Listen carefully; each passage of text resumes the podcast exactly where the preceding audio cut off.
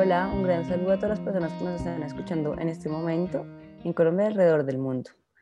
Para el día de hoy, sobre nuestras charlas que hemos venido teniendo sobre la salud mental, temas de intereses o temas que a veces nos solicitan, traigo una invitada súper eh, especial que mm, pues ha trabajado eh, y le interesa mucho este tema. Mm, antes de presentarles a la invitada, quiero presentarme un poco. Mi nombre es Luisa Parra. Yo soy la directora de psicóloga.co y soy psicóloga clínica de la Universidad de La Sabana. En psicóloga.co trabajamos por la salud mental desde diferentes áreas de la salud mental, psicología clínica, psiquiatría y neuropsicología, donde trabajamos problemáticas a nivel emocional, comportamental y cognitivo con la finalidad que las personas puedan tener una mejor calidad de vida y bienestar. Entonces, no siendo más, me gustaría presentarles a nuestra invitada del día de hoy. Ella es Catalina Lozano. Hola Catalina, ¿cómo estás? Hola, buenos días Luisa, gracias por la invitación. ya como Luisa lo mencionó, yo soy Catalina Lozano Cortés, psicóloga clínica, especialista también de la Universidad de La Sabana. Y, bueno, hoy tenemos un, tema muy, muy interesante y también soy especialista en, en esta gran comunidad de psicólogo.co y le damos a todos la bienvenida a este nuevo podcast. Súper, listo, Catena. Entonces hablamos un poco sobre el tema de hoy. Nuestro tema del día de hoy es la dependencia emocional. Es un tema que escuchamos mucho por ahí, em, que además creo que es uno de los motivos de consulta que también frecuentan acá en psicóloga.co. Em, y además nos parece un tema súper importante, no solamente por que de pronto nos, nos, o sea, pues por el tema de COVID nos consultan mucho, pero porque pues esto tiene un impacto muy grande en la vida y en las relaciones de las personas. Entonces, me gustaría que, que pensáramos un poco como usualmente uno que escucha alrededor de, de, de esto, ¿no? Como que hay frases que yo he escuchado por ahí como, mm, no sé qué hacer si esta persona no está a mi lado, eh, es que yo sin él me muero. Mm, ¿Tú, ¿Tú qué has escuchado por ahí? Bueno, también está esa idea de siempre vamos a estar juntos y yo sé que esta persona es para mí, esta persona sí es realmente y nuestros amigos y familiares escuchan comúnmente siempre como este sí es, esta es la persona realmente, ya lo encontré, ahora sí, nuestros amigos se dan cuenta como comúnmente que siempre estamos diciendo de pronto lo mismo de varias parejas que hemos, que hemos encontrado constantemente y es como, yo soy algo por esta persona, él me ha ayudado a crecer como persona, me ha ayudado a ser mejor y se escucha comúnmente en los motivos de consulta o, en las personas cercanas que hemos escuchado esas frases comúnmente. Exacto, exacto. Y eso que tú estás mencionando es, eh, bueno, yo veo en común estas frases que las estábamos hablando ahorita, un poco frente al tema de que más o menos es que la felicidad depende del otro, depende que el otro esté ahí, que el otro cumpla ciertas eh, necesidades eh, a nivel individual que yo tengo. Pueden ser necesidades emocionales, eh, intelectuales, sociales, em, y esta necesidad extrema hace que la persona más o menos sienta que necesita tener al otro lado, que depende de esa relación para poder ser feliz, que sin esa relación no puede ser feliz, no puede desarrollarse como persona. Claro, y hay que aclarar también que esa dependencia no siempre se relaciona con la pareja en el sentido romántico, sino también con algunos de nuestros padres, la dependencia que tenemos a uno de los dos, con esa figura que tenemos de apego, con nuestras amistades también, que eh, nos apegamos muchísimo a una persona y es como la única amistad y sin esa amistad no puedo salir, no puedo seguir haciendo las actividades que hacía. Y también comúnmente escuchamos, no, no te puedes ir de mi vida porque ¿qué va a ser de mí si tú no estás acá conmigo? Entonces también aclarar que no solamente es en el sentido romántico de pareja, sino en otros aspectos también que se ve esta dependencia. Y acá me, me, parece importante cuando tú hablas de apego, pues usualmente es una, una palabra que la gente asocia como algo negativo, ¿no? Pero en realidad el apego no es algo malo, simplemente es uh, un vínculo que uno establece con los demás, que en realidad uno podría hacer un apego sano con las demás personas si es necesario hacerlo. Eh, que es, eh, que yo creo que acá me gustaría resaltar que lo que pasa en la dependencia emocional un poco es que este apego pues no es sano, se vuelve mm. desde la inseguridad, desde la necesidad, eh, pues de, poder suplir estas necesidades que yo tengo porque esta persona me va a ayudar a ser más tranquila o me va a ayudar a estar más feliz. Eh, creo que ahí es un poco donde, donde mm, se vuelve algo problemático, ¿no? Sí, correcto. También eh, aclarar que, que está ese, esa, ese afán, esa dependencia de, o ese miedo a no estar solo, a siempre estar acompañado, eh, tener pareja y tengo que tener pareja, necesito estar con alguien. Entonces también se ve mucho ese miedo y, y el afán de, de, siempre estar acompañado, porque creemos que de pronto no, no, podemos estar solos o de pronto desarrollarnos si no estamos acompañados de, de alguien.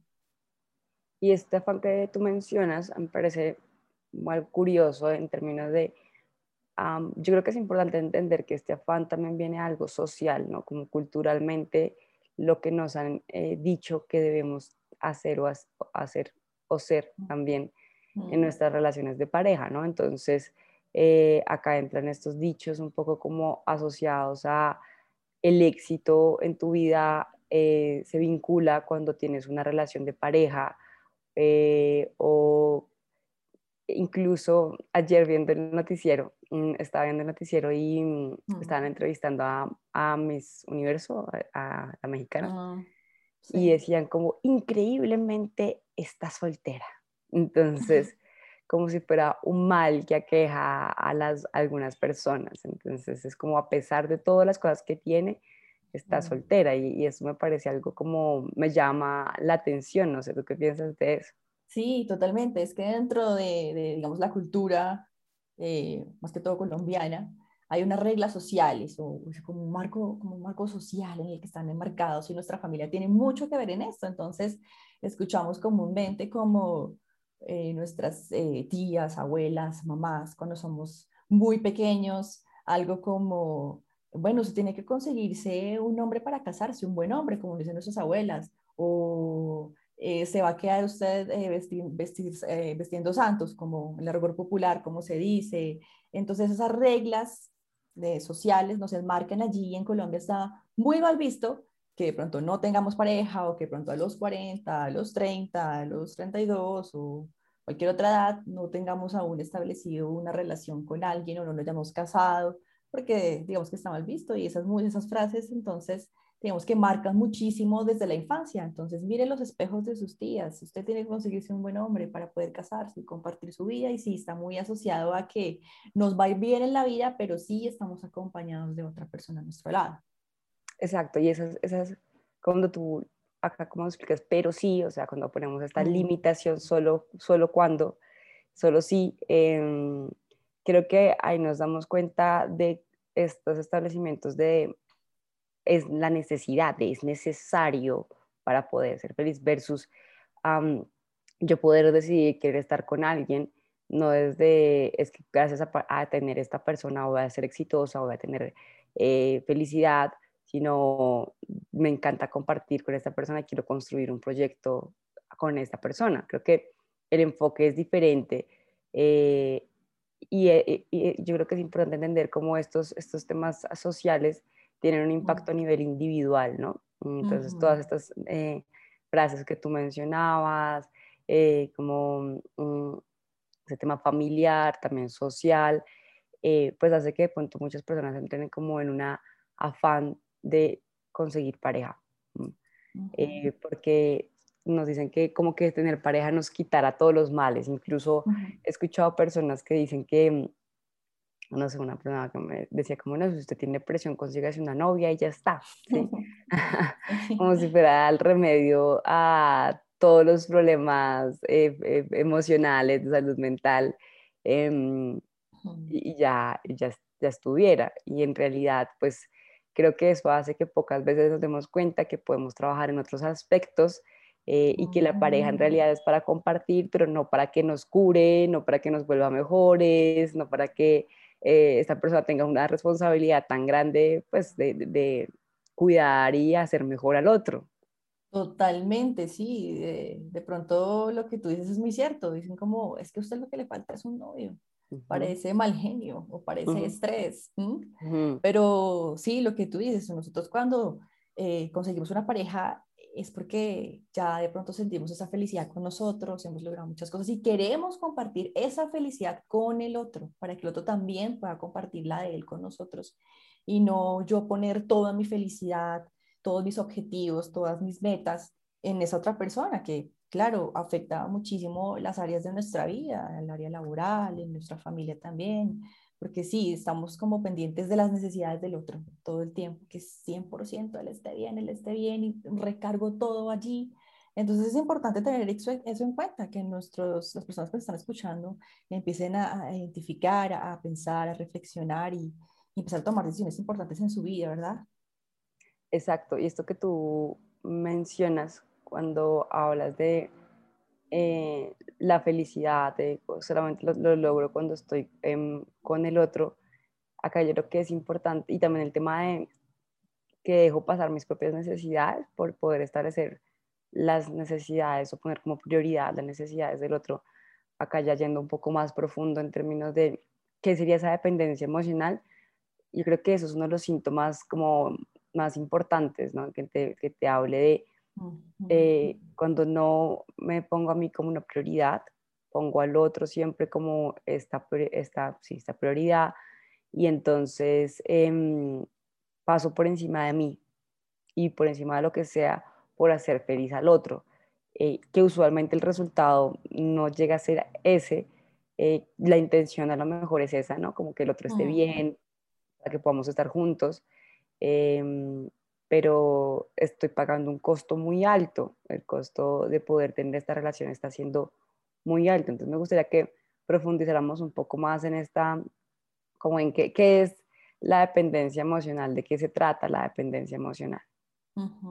Sí, bueno, antes de que, digamos, eh, vamos a ahondar en esto, hay un aspecto muy importante, es que teniendo en cuenta también a, nuestra familia, eh, por supuesto que siempre provee porque estemos bien, porque estemos sanos, pero a veces eh, tienden a darnos todo, a brindarnos todo lo que necesitamos, a suplir absolutamente todas las necesidades y entonces cuando ya encontramos una pareja, cuando somos ya mayores y encontramos con quien compartir nuestra vida y la pareja falla en algo, decimos, bueno, pero a mí siempre me han dado todo, no sé cómo manejar esta situación porque siempre lo he tenido todo.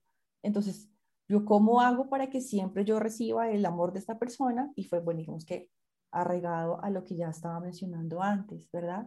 Bueno, ya entramos dentro de, esa dependencia, sí, claro, evidentemente hay una necesidad eh, impetuosa de tener pareja y todo lo que yo, eh, todo me recargo siempre en el otro, en la necesidad, en poder yo llenar lo mío que de pronto sola tal vez no puedo hacerlo y necesito del otro para que pueda yo sentirme realmente bien. Y frente a eso que tú mencionas, como esta necesidad que, la, que se, da, como esta necesidad extrema de carácter, de, como afectivo, esta persona lo siente a lo largo de su vida en diferentes relaciones. Y entonces acá se da en diferentes momentos. En el pre, es decir, antes de conseguir pareja, porque hay un sufrimiento interesante, o no más que interesante, importante, em, en términos de necesito pareja porque estoy solo necesito hacer tal cosa, y hay como esta añoranza, este, esta imaginación, esta fantasía en torno a que cuando tenga pareja mi vida va a cambiar por completo, ¿sí? Eh, ¿Qué vemos en este caso? Entonces que la persona sufre mucho en torno de conseguir, en el tema de conseguir pareja y además entonces enfoca mucho tiempo y energía en, en estas preocupaciones, puede que ni siquiera consiguiendo pareja, pero sí en las preocupaciones de no tener pareja. En torno a estas preocupaciones, incluso puede que deje de hacer cosas porque cree que eso solamente se podría hacer en pareja. Por ejemplo, ir a este restaurante que está de moda. Eh, no, solamente lo puedo hacer cuando esté en pareja porque los mejores planes son en pareja. Hacer este viaje que siempre he soñado. Em, entonces, eh, no lo hago porque eso lo quiero hacer para mi luna de miel. Eh, de pronto, em, esto, eh, hace, ir al gimnasio, entonces no, se ve más chévere cuando hacen en, pareja el ejercicio. Entonces creo que pasa que las personas empiezan a limitarse en torno al hecho de no tener pareja, como si ser soltero fuera lo peor que podría sucederles. Y mm, cuéntame. Bueno, adicionalmente vamos, eh, digamos que aislándonos un poco de, todo el resto de cosas que, nos rodean. Entonces, eh, a veces escuchamos cosas como, eh, mira, que tu familia no, no me cae bien, o tu hermano tiene una mala actitud conmigo. Entonces, la persona que presenta esta tendencia dice, ya esto, entonces mi familia no es bueno, me alejo de mi familia. Socialmente con nuestros amigos, entonces es que mis amigos, tus amigos no me caen bien, yo no quiero hacer nada con actividad con tus amigos y tus amigos también fuera. O empezamos a, y de lo que decías, ese sufrimiento, ¿por qué precisamente? Porque empiezo yo a tener el miedo de que la pareja me deje y genero discusiones en torno a, tú me vas a dejar, tú tienes otra persona, tú ya no me valoras, ya no me quieres, y si no, no noto que siempre mi pareja está como con esas expresiones afectivas hacia mí, ya está seco, ya le pasa algo, eh, ya no me quiere, va a dejarme y constantemente es un estado de intranquilidad en mi vida totalmente porque no me siento completa, no me siento tranquila porque necesito estar llamándolo mensaje de texto, que mande la, ubicación, que me llame y, digamos que ponemos a prueba nuestra pareja, ¿verdad? ¿Qué, ¿Qué, cosas de pronto has visto cuando ponemos de, a prueba nuestra pareja, Alisa? Exacto, tú ya entonces nos, te me adelantaste y te fuiste ya a la parte de el durante, ¿no? Entonces, bueno, yo estaba hablando de qué pasaba antes de tener una relación de pareja y ahora, bueno, en, este durante, con conseguir eh, una relación de pareja, pasa que está siempre, como tú mencionabas, esta preocupación constante a tener pareja, ¿no? A, digo, a no perder mi pareja. Entonces, esta ansiedad eh, que genera que yo esté alerta. Cuando uno tiene eh, miedo a perder algo, pues está alerta a que se lo puede llevar.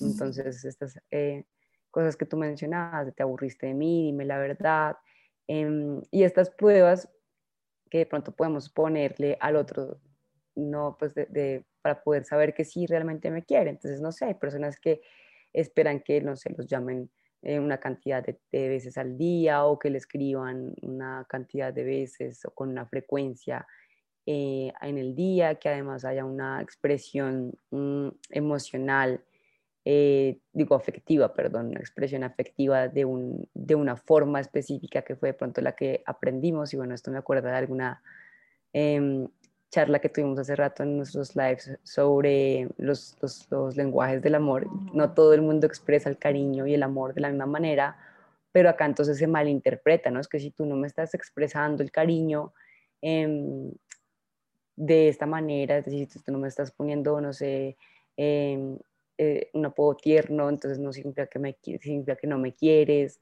em, si tú no eh, me pones en las redes sociales, eh, significa que no me quieres. Además es que creo que como lo hablábamos ahorita socialmente, pues esto es algo que se viene como teniendo un impacto grande, ¿no? Yo veo muchos memes que dicen como, imagínate que te, que te, que, te mm, posteen o que te eh, alarden, no sé cuál es la palabra que ponen, em, Exactamente, pero como si eso fuese todo. Entonces, eh, y que esto es una prueba más o menos de amor. Ahora las redes sociales son las pruebas de amor. Entonces, si te etiqueto, si te pongo, significa que te quiero. Y creo que también es importante entender que no necesariamente eh, es esta forma y también esto que hace que limita y generan unas interacciones mm, afectivas que tienen pues unas dinámicas que pueden llegar a ser complicadas. Totalmente, sí, tienes razón en eso. Eh, y cuando ya ponen, es muy importante, por ejemplo, en las redes de en qué estado estoy, si está casado, si está soltero, con pareja, y que diga el nombre de la pareja. Y aparte de eso, cuando de pronto montan una foto, necesita que la pareja dependiente comente la foto, sí, qué felices somos, como para que los demás vean que, que es la pareja perfecta, que está felices. Y claro, como tú decías, esto lleva a que se presenten algunos comportamientos como por ejemplo sentir celos. Todas las personas hemos sentido celos en algún momento de nuestra vida, pero digamos que están los celos, que digamos entre comillas son normales, que es claro, mi amiga se fue con otra persona, no me invitó, ok, sí, siento celos, pero cuando ya se pasa o se cruza la línea a, lo que es, eh, podemos decir, patológico, entonces ya lo persigo, me quedo fuera de la ventana de él a ver a qué hora sale, o empiezo a perseguirlo hasta la universidad, hasta su lugar de trabajo, y hasta dónde podemos llegar a, ver eso, reviso su celular constantemente, pues llegar a de pronto llamar a las personas con las que dudo, escribirles, de pronto son comportamientos que ya son un poco más complicados y que es importante eh, verlos, ¿no? Identificarlos. Exacto, eso que tú mencionas es como lo que hablábamos al inicio de nuestro podcast en términos de el impacto que tiene esto en la vida de las personas, ¿no? Entonces, claro, si yo tengo unos celos que son de carácter ya que me son problemáticos, em, ¿qué pasa? Pues mi vida deja de ser mi vida y vivo la vida en función del otro por perseguir, por comprobar, por saber que sí me quiere, por saber que no está pasando nada. Eh, y eso se vuelve como de verdad que tiene un impacto muy grande en la vida de la persona porque no permite que pueda desarrollarse a nivel individual en diferentes áreas que son pues también importantes desarrollar además de la, del área afectiva. Mm, totalmente. De pronto se presenta muchísimo como cuando procrastinamos, ¿no? Porque de pronto teníamos una meta, un objetivo, un viaje, eh, un nuevo emprendimiento y todo eso se posterga y lo dejamos en pausa mientras tanto para centrarnos solamente en la necesidad del otro, que el otro esté bien, que el otro sí pueda cumplir, que yo cumpla con él, que también me gusten las mismas cosas que, que me gustan, porque eso es lo que hacen las parejas, que le gusten las mismas cosas que nos gustan. Y, y ya es donde eh, puede que la, la, otra persona diga, sí, me siento importante con esto, esta, esta, importancia que, que, me da ella, porque le vamos a la persona a un nivel máximo, lo ponemos como dicen nuestras mamás, en un pedestal, y allí no la bajamos. Entonces ya después otras personas pueden no, no aceptar eso, sino decir, bueno, esto ya no me gusta, me hace sentir incómodo, y entonces empiezan a presentar varias discusiones y problemas en la, en la pareja que ya nos lleva a, a la siguiente, digamos, etapa o, o, lo que podemos llamar como todo lo que se presenta ya cuando viene esa ruptura o se da.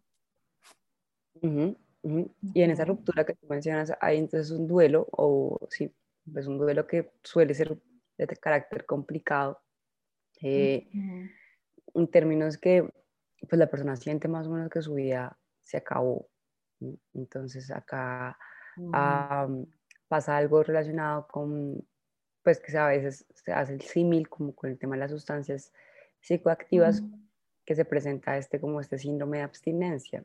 Entonces es una ansiedad muy intensa al sentir que esa persona querida, ese ser amado, ya no está y que más o menos me faltara el aire para respirar porque esa persona no está. Entonces, eh, pues ahí la persona sufre un montón. Entonces, si nos damos cuenta, el nivel de sufrimiento no cesa ni siquiera con conseguir pareja, está en el pre, está durante y está cuando se acaban las relaciones de pareja. Pero aún así se sigue considerando y creyendo que la relación de pareja va a solucionarle la vida a las personas.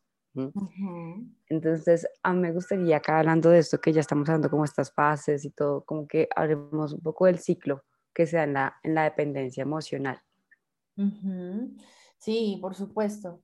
Eh, en, ese, en, esos, en ese ciclo o en esas fases de la dependencia emocional, pues se presentan varios momentos y, el primer momento es cuando, conozco a alguien, me quiero acercar realmente y ya el primer, la primera muestra de cariño, sea una sonrisa, sea un buen comentario, ya me hace a mí imaginarme un futuro ya me voy hasta el matrimonio, saliendo de iglesia, eh, ya me voy a casar con él y empiezo como mm, en esa euforia. Luego, como que en segundo momento y siguiendo ese ciclo, ya viene cuando ya se genera la, la, relación y viene ya un desgaste. porque ese desgaste? Porque ya yo tomo el rol de la persona que suple las necesidades, el otro de pronto no siempre toma el rol de siempre estar recibiendo y se empieza a dar em, en gran medida como un desgaste, como por eso dice la fase, el desgaste de la relación, porque yo me desgasto y me olvido de, de mí mismo, mi autovalía, mi autoconcepto ya es eh, mucho más bajo del que, yo tenía y luego ya se empieza a deteriorar en tercer eh, paso esa relación. Entonces hay sufrimiento constantemente, como lo nombrabas, y todas las intenciones van para la otra persona y muchas parejas se detienen acá y es volver, terminar, volver y terminamos. y así, digamos que se estancan mucho en esta fase.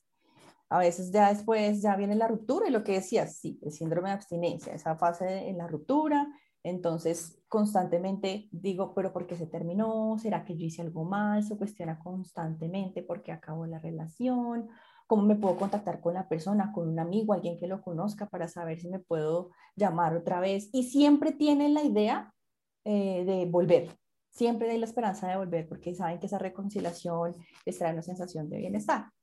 Y ya eh, en lo último de, este ciclo, eh, vamos a las relaciones de transición, en donde es muy común que las personas busquen como parejas muy pasajeras. Eh, por ese dolor de la abstinencia.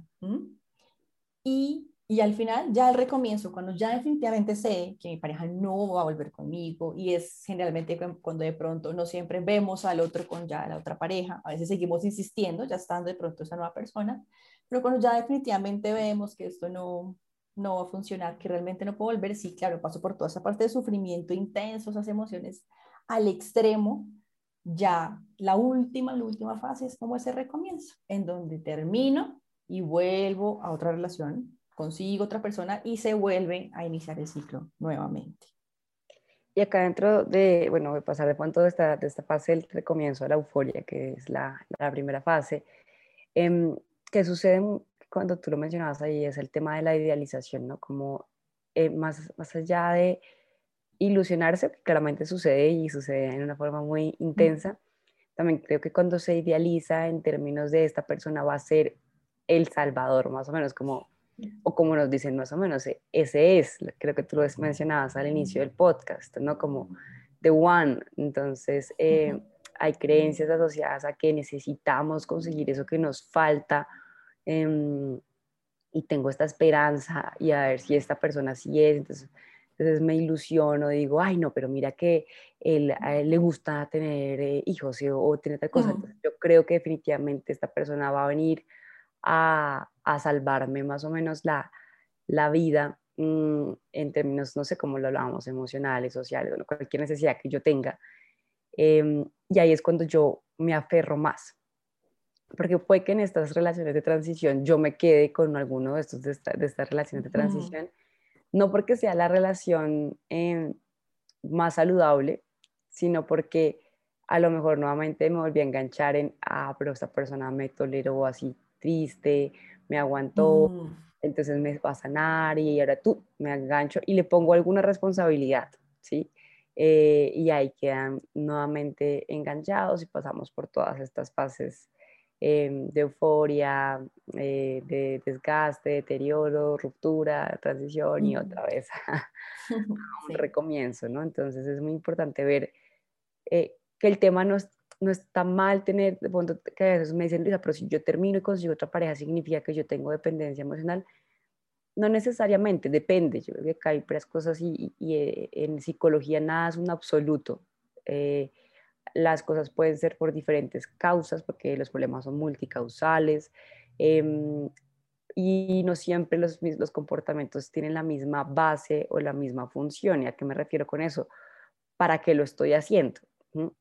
Entonces, eh, no sé si yo terminé con una pareja y puede que me haya encontrado con alguien que definitivamente se ajuste a mis valores, a lo que yo estoy buscando en la vida y justo pues apareció muy cerquita puede que no necesariamente sea algo de dependencia, es diferente a que yo me relacione con el otro para no estar sola, porque es que yo necesito sentirme acompañada, necesito sentirme validada, necesito que alguien me diga que soy inteligente, que soy bonita, que soy em, atractiva, pues de pronto ahí sí estoy hablando de un tema de dependencia porque me estoy relacionando desde esta necesidad y no desde el compartir. Creo que también es importante cuando nos podamos cuestionar a nosotros, bueno, yo estoy viviendo esto, no es desde dónde te estás relacionando con el otro. ¿Cuál es esa intención al relacionarte con el otro? Que te validen eh, o que te quiten alguna incomodidad. No sé, me siento muy triste, quiero tener novio, como lo hablábamos. O, de dónde, desde dónde lo estoy haciendo y ahí nos pueden dar pistas. Eh, y creo que esto que tú hablabas también en la parte del deterioro, si no estoy mal, o en, o en la parte del desgaste en cuanto a qué, qué, nivel de impacto está teniendo esta relación en mi vida. Eh, que tú me, también mencionabas antes, como a lo mejor dejo de salir con mis amigos, a lo mejor dejo de visitar a mi familia, a lo mejor postergo proyectos personales, em, no me dedico a mis hobbies o cosas o intereses personales por estar involucrado en los intereses del otro. Entonces, em, pues creo que puede ser como importante eh, pensarse eh, que, ese nivel de impacto y nuevamente qué tanto estoy pasando por encima de mí mismo. Sí, sí, sí, es correcto todo lo que tú nombras anteriormente. Y muchas veces eh, nosotros, como, como dices, nos olvidamos de, de nosotros mismos y, y, realmente es importante también que las personas empiecen a reconocer esto. No estamos, digamos que, satanizando un poco la relación, estamos invitando como a quédense solos, que es lo más chévere, ¿no? Claro, compartir es muy, es muy bonito, pero no siempre buscando eso que me complemente, eso que me falta, eso que llene pronto ese vacío o que dejó el otro que yo estoy buscando para, para sentirme completa, sino realmente buscar y compartir con el otro. Y es identificar estas, estas señales de pronto y, empezar, iniciar, los invitamos pues, cordialmente a que inicien un proceso eh, psicológico, ¿verdad? Eh, algunas recomendaciones que, que podemos eh, dar, pero pues digamos que nunca van a reemplazar un proceso terapéutico. Entonces, algunas recomendaciones que podemos dar. Luisa, empecemos por, alguna recomendación. Por ahí, sí, esa es la parte más interesante y es, bueno, listo, ya, ya hablamos como de este problema, ya entendemos qué pasa, ya vemos estas fases y las consecuencias, el impacto que tiene en la vida de las personas. Pero bueno, ahora, ¿qué podemos hacer, no? Em, y creo que acá un poco el antídoto, por decirlo así, eh, puede ser empezar a centrar la atención en uno mismo. Tenemos la atención centrada completamente en el otro, esperando que ese otro me cambie muchas cosas en términos también emocionales, esta esperanza y añoranza de cuando esté con el otro voy a sentirme mejor. Y creo que acá una invitación es hacerse cargo de uno mismo, no delegar estas responsabilidades a los demás.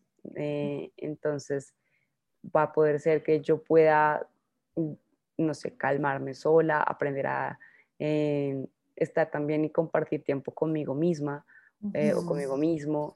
Em, y este tiempo poder aprovecharlo en, en, en como autocultivarnos. Cuando yo hablo de cultivarnos, pues depende de cada persona que sea importante para, para, esa persona. Y yo creo que también acá, dentro de este proceso, algo bien importante va a ser el de autoconocimiento. Entonces, cuando yo me conozco, cuando yo aprendo a conocerme, me empiezo a dar cuenta que es que a mí me interesa la lectura o que me interesa, mm, no sé, el senderismo, eh, empiezo a meterme punto más en esta parte y permitirme hacerlo. Entonces es identificar estas áreas de vida que son importantes para mí, por ejemplo, familia, amigos, trabajo, profesión, parte comunitaria, la espiritualidad, em, la parte de la salud y lo, y lo, personal, y empezar a identificar qué acciones tengo que realizar yo para que estas áreas de vida estén, digamos, fuertes, por decirlo así, o que se que estén cultivadas, que es como si yo regara una matica, que yo necesito estar ahí eh, como pendiente de ellas y que necesito hacer acciones todos los días para, para cultivar y, y, regar esta matica. Entonces ahí es muy importante que cuando de pronto llegue el otro, ya no va a suplir todas estas necesidades en todas estas áreas, sino que va a suplir la necesidad normal, pues de tener una pareja, de compartir, de disfrutar de esa compañía, eh, más no desde la necesidad. Entonces creo que esa sería una estrategia bien importante.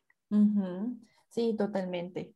Eh, por ejemplo, eh, podemos eh, hacer toda esa lista de cosas que, que, dejamos pendientes por arreglar, por solucionar, que hemos dilatado, hacer una listica, realmente sentarnos y decir, bueno, yo que dejé pendiente, definir las prioridades, qué es lo importante en mi vida en este momento, mm, que me hace sentir mejor conmigo misma y uno hacer como establecer un horario, bueno, hoy cuáles van a ser como esas actividades que quiero hacer, que quiero realizar o que siempre que, han quedado en el tinterillo y que no haya excusas y no postergamos estas actividades que podemos hacer, ¿verdad? Igual, como tú dices, toda la parte del autoconocimiento en cuanto a, a, disfrutar de todos nuestros, nuestros sentidos.